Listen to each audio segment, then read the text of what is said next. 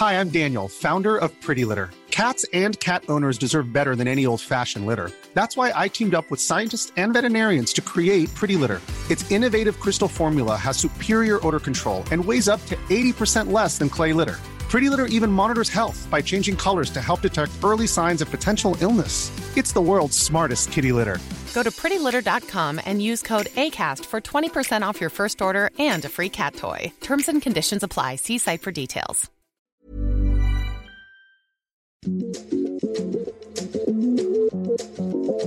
Actualmente, en México solamente el 10% de los usuarios de plataformas digitales bancarias las usan para solicitar un crédito. Según Sergio San Sebastián, director general de la empresa de corretaje digital Credimejora, esto indica el tamaño del mercado que no está siendo explotado. El crédito hipotecario es un animal diferente de las tarjetas de crédito, los préstamos para autos o los créditos empresariales, según explica. Las complejidades que acompañan a la longevidad del contrato, así como al análisis de riesgo, han hecho que pocas empresas en México hayan querido entrar a competir con bancos. Por eso, dice, es un mercado que permanece con prácticas de hace 15 años, sin incorporarlo del todo a la nueva ola de avances tecnológicos como ya lo han hecho otras tantas áreas de la banca moderna. Credimejora, la empresa que dirige Sergio, representa un primer paso para contrarrestar este atraso. Credimejora es una herramienta digital mediante la cual, sin ningún costo, cualquier persona puede saber en cuestión de minutos si es sujeto de crédito hipotecario o no. Al llenar un formulario con información básica, Credimejora le informa a los usuarios en 5 minutos cuánto dinero les puede prestar los bancos mexicanos, trámite que suele tardar días si uno acude a las sucursales bancarias. Si el usuario decide iniciar el proceso de contratación de crédito, Credimejora le asigna un broker hipotecario que lo guiará paso por paso, pasando desde la elección del banco, el análisis de las tasas de interés, la elección de la notaría, la valoración del inmueble hasta su compra. Con dos años de existencia, 6.000 personas cada mes están siendo precalificadas en la plataforma, con un crecimiento de la colocación del crédito de 300% en 2019 respecto al año previo. Para Disruptores, Sergio platica cuál es el panorama actual del crédito hipotecario en México y cómo la tecnología puede ayudar a que más personas puedan hacer crecer su patrimonio sin tantos dolores de cabeza. Estos Disruptores, yo soy Eric Ramírez, comenzamos. Disruptores.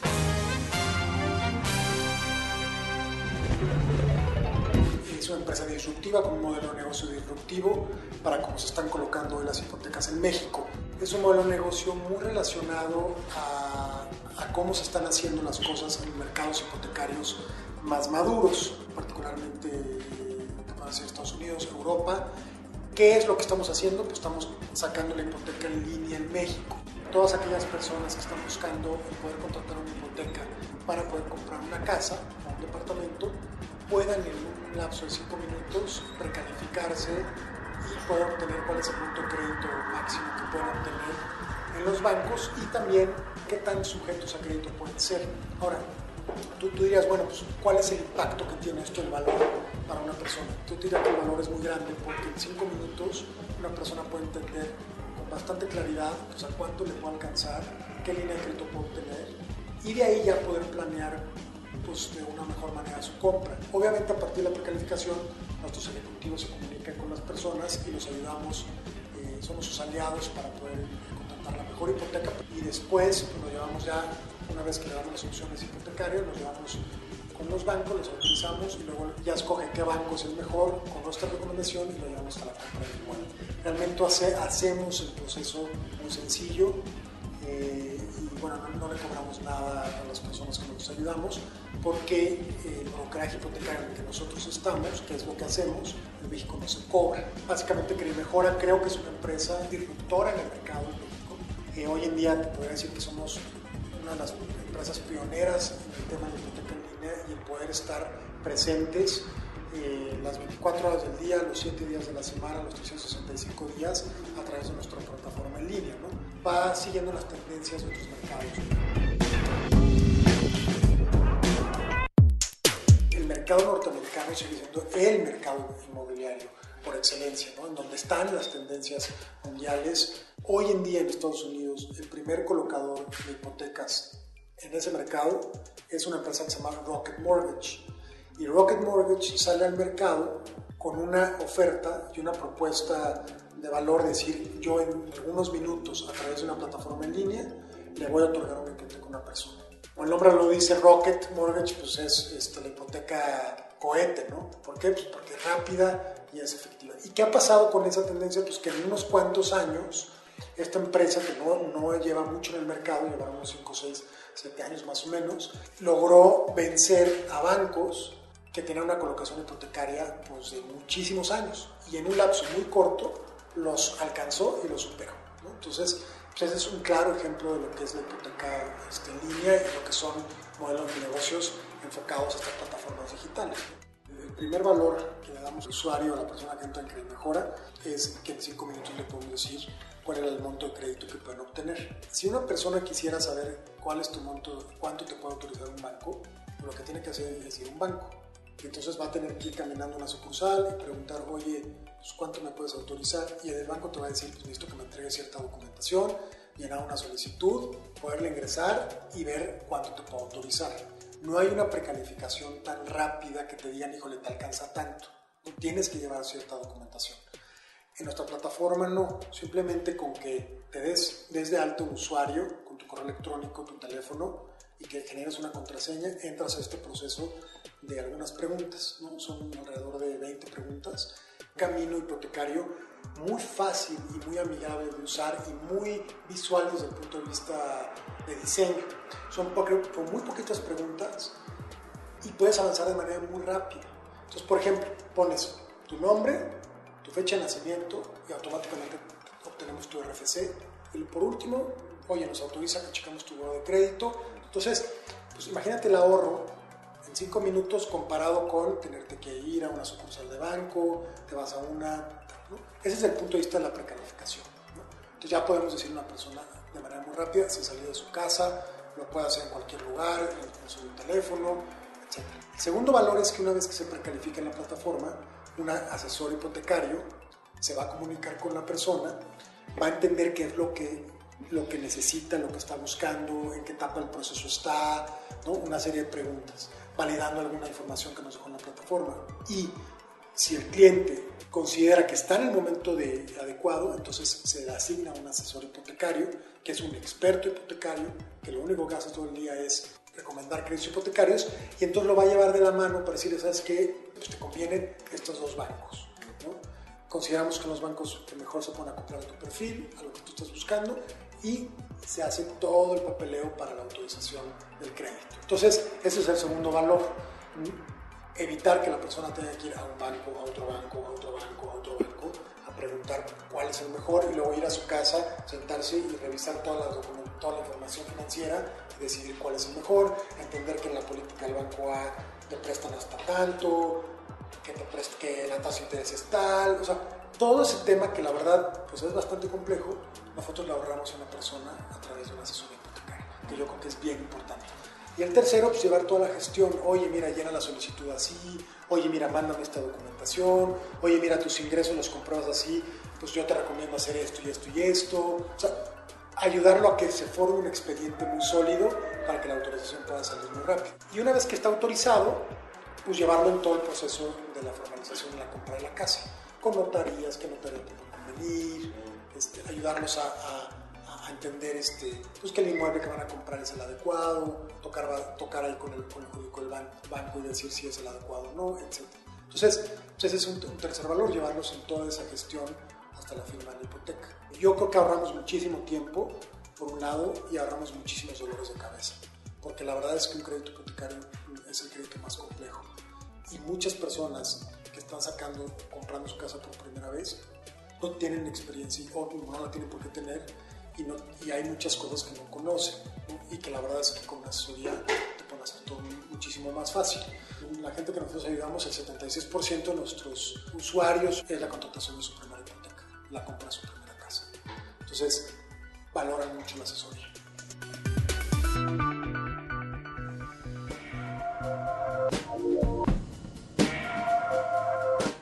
Sergio explica las complejidades del crédito hipotecario, el cual está atado a una mayor longevidad del contrato y un análisis de riesgo mucho más profundo. El crédito hipotecario es un crédito de largo plazo. Digo, puede ser desde los 5 años, pero generalmente pues, un alto porcentaje se va al, periodo de 15 a 20 años. Entonces es un periodo de tiempo largo en donde obviamente a la, hora de hacer un análisis de riesgo, pues el banco no sabe qué va a pasar dentro de 5 años o 8 años o tal, y cómo se puede estar muy, muy seguro de que me vas a pagar o no vas a pagar. Entonces obviamente ese, ese riesgo está mitigado porque el inmueble que compras se queda en garantía para el banco. ¿no? Entonces obviamente el banco pues ahí reduce muchísimo su riesgo y eso le permite al banco cobrar tasas de interés muy bajas, porque de hecho el crédito hipotecario es el que tiene las tasas de interés más bajas en el mercado. Si tú comparas la tasa ponderada de la hipoteca con la tasa ponderada del, crédito automotriz, con la tasa ponderada del crédito de nómina, con la tasa ponderada de las tarjetas, pues es muchísimo mejor el hipotecario. El hipotecario anda como en 10-30, las tarjetas andan en 25, 28, 30, el, PYME anda como en 14, 17, no sé. Entonces, este, es complejo por el, el tiempo que, que, lleva, por lo que pues, se tiene que hacer un análisis muy detallado de la estabilidad de la persona que va a pedir el crédito. Califican mejor a gente que sea asalariada, que trabaja en una empresa, te piden un cierto arreglo laboral, por lo menos un año en tu empleo, ¿no? Y si tienes un año, cuánto estuviste en el anterior. ¿no? Entonces, el análisis de la persona se vuelve más complejo. Si tú, por ejemplo, no tienes un historial de crédito muy importante, tienes una o dos tarjetas de crédito, por ejemplo, nada más, es factible que tenga un crédito automotriz. Pero ya un crédito hipotecario los bancos te pueden poner un pero, porque lo que les gusta es que tengas tus tarjetas y luego saques un crédito automotriz y luego ya saques el hipotecario. O sea, que tengan ellos más, más historia tuya de tu comportamiento en otros créditos que hayas demostrado que puedes pagar. Entonces, son esa parte es bien compleja. Necesitas tener un historial de crédito más robusto que para pedir otro, otro tipo de créditos. El crédito hipotecario lo primero es hacer un escáner de la persona. ¿Pasa o no pasa? Lo segundo es hacer un escáner del inmueble. Y eso es lo que lo vuelve bien complejo. Porque el banco se va a quedar el inmueble como garantía. Entonces el banco tiene que tener plena certeza de que el inmueble que se va a comprar cumple con los requisitos del banco. Que no es un, un, caso de departamento extremadamente vieja, que ya no tenga valor, no tiene que tener una vida útil, por ejemplo. O si es vivienda usada, pues que no venga de una juicio judicial, que no venga de un remate bancario, ¿no? si es una asociación testamentaria, pues que esté todo en orden, si es un departamento nuevo que esté bien inscrito en el régimen de propiedad de condominio, o sea, un montón de cosas que se tienen que fijar en el inmueble y eso también lo vuelve mucho más complejo. Un crédito automotriz, pues al final de cuentas estás comprando un coche. Créditos de nómina son rápidos porque el banco sabe y dice, bueno, pues tiene la nómina aquí, pues la voy a descontar mes con mes. ¿no?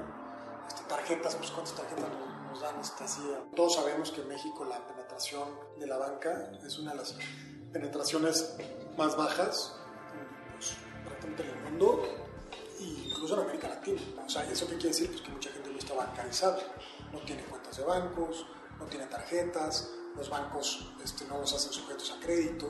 La explicación, pues una es pues, que tenemos una economía informal también, una economía informal muy grande. Entonces, obviamente, si la economía informal representa el 50% de tu economía o más, pues los bancos dicen, bueno, pues cómo me comprueban ingresos estas personas que no los puedo, no los puedo de manera tan fácil poderlos comprobar, ¿no? Cuánto gana una persona que tiene un puesto en la calle, pues cuánto gana el banco, pues quiere saber cuánto para poder prestar. Entonces también la economía informal le pega a la posibilidad de, de, que, de que, se, que, el crédito aumente, ¿no? En el caso del, del crédito hipotecario, pues sí, los bancos generalmente piden pues, bastantes requisitos, como te decía, o sea, piden requisitos de que tienes que tener un tiempo mínimo en tu empleo, prefieren que sean personas que tengan empleos de nómina, sí se les presta independientes a negocios, pero realmente los análisis de riesgo de parte de los bancos son muchísimo más rápidos con una persona que es asalariada que una persona que es independiente. Y hay un tema de requisitos de la banca, ¿no? los bancos se cuidan bastante. México es uno de los, países que la banca está más regulada y se cuida más. Por el nivel de riesgo que tiene el país deberíamos estar prestando más en toda la parte de, los bancos. Creo que pudiera haber áreas de oportunidad para que los bancos eh, pudieran hacer análisis de riesgo eh, tal vez más innovadores, en donde se pudieran considerar otros factores aledaños para poder dar a una persona crédito, y en este caso crédito en el mercado en general, digo, en la tendencia de innovación, pues hay, mucho, hay también una innovación importante en cómo mide una persona si puede ser sujeta a crédito o no. Y no con esta lupa tal vez de muchos años de ingresos, historial de crédito, tal, sino incorporar otra serie de variables que pudieran ser importantes para poder este, dar un crédito. ¿no?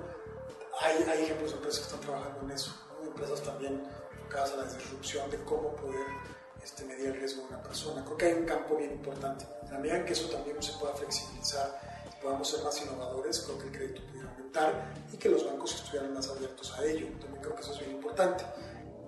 Le preguntamos a Sergio sobre cómo se está comportando el mercado hipotecario en cuanto a dinamismo, precios y penetración con las generaciones más jóvenes. El mercado hipotecario creció de manera importante el año pasado. Eh, de hecho, fue una sorpresa para todos los que estamos involucrados en el sector. El crecimiento del crédito, de la colocación de crédito bancario 2018 fue alrededor de 17-18%, lo que creció respecto a 2017, lo que fue bastante positivo. Los primeros indicadores de este año no son tan eh, positivos. Sí ha habido un, hay un crecimiento de la colocación de la banca comercial, pero el crecimiento está siendo mucho menor que el crecimiento del año pasado. Sí ha habido una desaceleración. Y bueno, pero de los toda la economía en general. Toda la economía en general, definitivamente.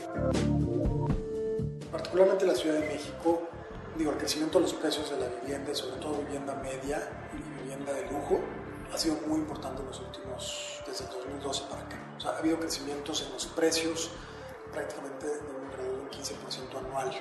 Entonces, hay gente que compró un departamento en 2012 un millón y medio, un 800 y hoy vale probablemente 3 millones y cacho. Ya prácticamente se duplicó el precio. O sea, sí ha habido un crecimiento muy importante en el costo de la vivienda. Obviamente algunos de esos, de esos incrementos en precios se pueden explicar pues, tal vez por incrementos en los costos de la vivienda, pero no realmente creo que sea el factor principal para poder tener esos crecimientos de un 15% anual en los precios.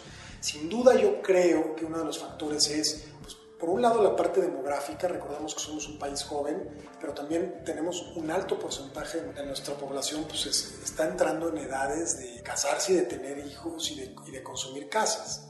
Entonces hay un tema de demanda, por un tema de demográfico. Hay en zonas, en zonas de, de la Ciudad de México y de otras partes que la demanda por vivienda no está siendo satisfecha. Hay más demanda que oferta y obviamente pues eso incrementa los precios. Por otro lado, también venimos de un escenario de tasas de interés hipotecaria históricamente bajas. Entonces, las tasas que hubo en 2013, 2014, 2015, 2016 fueron tasas hipotecarias relativamente bajas, de hecho, las más bajas de la historia reciente en México. Entonces, crédito barato, pues también impulsa, obviamente, eh, el, consumir y el poder este, comprar una casa, porque pues, prácticamente el 90% de las gentes que compran una vivienda lo hacen a través de un crédito hipotecario ya sea banco o mezclando con Infonavit, etc. Entonces, pues, eso también disparó la demanda de crédito, abrió más posibilidades de financiamiento, abrió más posibilidades de compra, empieza a haber una demanda importante, los desarrolladores ven que están vendiendo, meten más lana para construir más, y empezó la cadenita virtual y obviamente fueron subiendo los precios, particularmente en la Ciudad de México. Ya se empieza a comportar como una metrópoli, este, como cualquier otra metrópoli en el mundo, como Nueva York, como no sé, París, como Londres, en donde son ciudades que obviamente por la cantidad de gente que vivimos aquí y por los servicios que tenemos, pues las zonas más céntricas empiezan a volver muy caras, porque pues todo el mundo quiere vivir ahí. Y la demanda por esos lugares pues obviamente es importante y pues suben los precios, empiezan a haber precios muy caros en México en zonas céntricas, que es algo que ocurre en cualquier metrópoli mundial, los precios en Tokio pues, creo que son exorbitantes, los precios en Hong Kong, los precios en, este, Nueva York, en San Francisco, ¿no? porque son ciudades pues, donde se concentra la riqueza este, y pues, la gente gana y quiere vivir en zonas céntricas. Entonces, yo creo que es un tema ahí de, de demanda y, de tasas, ¿no? este, de tasas históricamente bajas. Nosotros en, en Mejora el 35% de nuestros usuarios están en una edad entre los 26 y los 35 años y otro 35% más o menos están entre los 35 y los 45 años. Entonces te puedo decir que prácticamente el 70% de nuestros usuarios están entre 25 y 45 años, que es una generación pues un poco más abierta definitivamente al uso de, plataformas digitales y al uso de hacer muchos trámites en Internet, de 25 a los 35, en donde ya es prácticamente pues, una forma de vivir. Y eso creo que va a ser aún más, como las generaciones, la Z ahora que se llama, que ellos sí de plano, de plano nacieron con, con un tema digital. Entonces eso se, se apuntan ahí, el comportamiento de la gente. Ya la gente dice, híjole, no quiero a bancos, no quiero hacer colas, no quiero esperar. La inmediatez del, mundo, todo lo queremos rápido, todo lo queremos este, en el momento.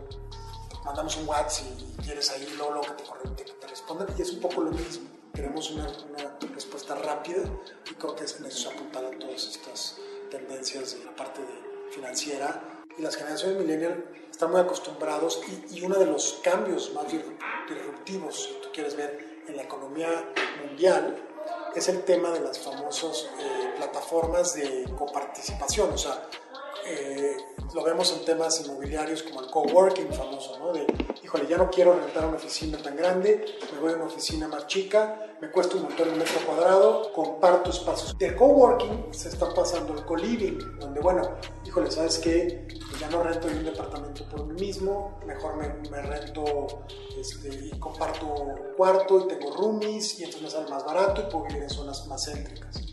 Pero ahora el co-living puede ser más allá de los roomies, porque ya tú puedes rentar un cuarto, otro otro cuarto, otro otro cuarto, y ya no se conocen entre sus tres personas. Antes, generalmente, hace unos años, los roomies era, se juntaban entre varios y amigos. Ahora el co-living es, no tiene nada que ver los que puedan vivir ahí y comparten espacios. Mucho tiene que ver con el, el tema económico, porque definitivamente si no te alcanza a vivir zonas céntricas por los costos de las rentas que están aparejados con los costos viviendas, de los departamentos, este, pues obviamente este tipo de, modelos de negocio pues, empiezan a hacer sentido porque cubren necesidades reales de la gente, que tal vez pues, necesitan pagar menos y tal, ¿no? Hay dos tendencias. Por un lado es una parte económica, posiblemente tenga que ver que no les alcanza a esta generación. Muchas de las personas que estudian en universidades salen y no tienen ingresos tan altos. Para poder comprar una vivienda en la Ciudad de México, que ya está súper caro, precio promedio de 3 millones, 3 millones 300, 3, 400 un departamento, ¿no? pongámoslo así. ¿Qué hipoteca necesitas? Pues si te vas al 90% de, y te va a financiar un banco, pues multipliquemos 9 por 3, 27, tienes que sacar una hipoteca de 2 millones 700. Para sacar una hipoteca de 2 millones 700, pues necesitas estar ganando alrededor, menos, unos 55 mil pesos al mes. Entre ya sea eh, uno solo o, o esposo y esposa. Entonces, pues, claramente cuesta trabajo, porque ¿cuántas personas ganan 50 mil pesos o más? La otra es, pues también una parte de la propia generación de que igual pues empieza a acostumbrar a, a este tema de que hay esas posibilidades y bueno, pues ¿para qué, qué compro? Yo también creo que los millennials pues van a llegar a un punto donde van a comprar casas, porque se van a casar y van a tener hijos. Y obviamente no van a querer compartir una, un coliving con sus hijos. Van a tener la necesidad de poder tener un espacio propio para su familia y que muchos de esos millennials, si tienen la posibilidad de hacerlo, pues van a preferir comprar que rentar. Porque si lo ves desde un punto de vista económico, el comprar un inmueble es una forma muy común que se da en cualquier economía de poder crecer tu, patrimonio. Porque sin duda lo que compres hoy va a valer más en el futuro. Estamos en un proceso de de, entender con más claridad cuál es el mejor modelo de atención, de servicio, si a través de una fuerza interna remota, que sí la vamos a seguir teniendo, pero dar la posibilidad de ir a visitar al cliente. Creo que esa es una apuesta importante y es un cambio importante de nuestra primera etapa, ¿no? el poder ampliar la atención a, a través de este servicio pues, presencial y mezclando una parte digital con una parte presencial. Eh, ese es un objetivo a muy corto plazo. Importante. La otra obviamente es, eh, en la que seguimos trabajando, pues es entender con más claridad, calificar de una mejor manera a toda la gente que entra y cómo los podemos ayudar y cómo podemos servir. Nuestro proceso es un proceso complejo. Creo que seguimos en una etapa, pues, sin duda, de aprendizaje. que la startup quiere decir prueba y error, está probando si esto nos funciona, si esto no, está probando todo el tiempo, innovando, cambiando, pudiendo, pudiendo pivotear de manera ágil, si esto no jaló, pues entonces por acá, creo que esa es la mentalidad, ser muy flexibles. Sobre todo por las complejidades, ¿no? Sobre todo por las complejidades y, y, poder ir, ser muy, muy, muy inteligentes en, lo, en la experiencia que hemos adquirido y con todo el tiempo, con el tiempo que llevamos y con el aprendizaje, poder ir definiendo mejor hacia dónde para poder llegar a la famosa escalabilidad, que ese sería el, la meta mediano y largo plazo. Nosotros estamos apostando por un contacto directo con el consumidor final través de nuestra plataforma y a través de poder posicionar nuestra marca como una empresa pues, nuevamente innovadora y de una atención eh, muy profesional, muy ágil a la gente que está buscando un crédito. Y de una manera muy formal quitar esa informalidad, o sea, tener una cara muy clara, si eres que mejora, somos expertos hipotecarios, somos intermediarios entre la banca y, el, consumidor y darle ese profesionalismo al, a la propia este, servicio y actividad de un broker, porque si tú sales afuera a, la calle y preguntas, oye, ¿tú sabes lo que es un intermediario hipotecario, un broker hipotecario? Te van a decir 8 o 9 de cada 10 que no tienen ni idea. La mayoría de las personas en México hay mucho desconocimiento de que existe la posibilidad de buscar una asesoría hipotecaria en el momento que tú estás buscando un crédito. Poca gente lo sabe. Tú lo tomaste porque efectivamente fuiste a un desarrollo y compraste vivienda nueva. Y, ahí el desarrollador te dijo, oye, tengo un broker. Porque ese es el canal en que la mayoría de los brokers tradicionales existen. Están ¿Cómo obtienen la gente para poderlo servir? A través de los agentes inmobiliarios, a través de las constructoras, a través de los desarrolladores. Pero no tienen presencia ante el público directo, ni les importa si tienen una marca, si no tienen una marca. Nosotros totalmente vamos por otro camino. Nosotros es, queremos tener una marca, queremos tener presencia en el mercado, queremos profesionalizar lo que es el brokeraje y la asesoría y dar esa confianza al usuario de que pueden contar con una empresa muy profesional para poder obtener su crédito hipotecario.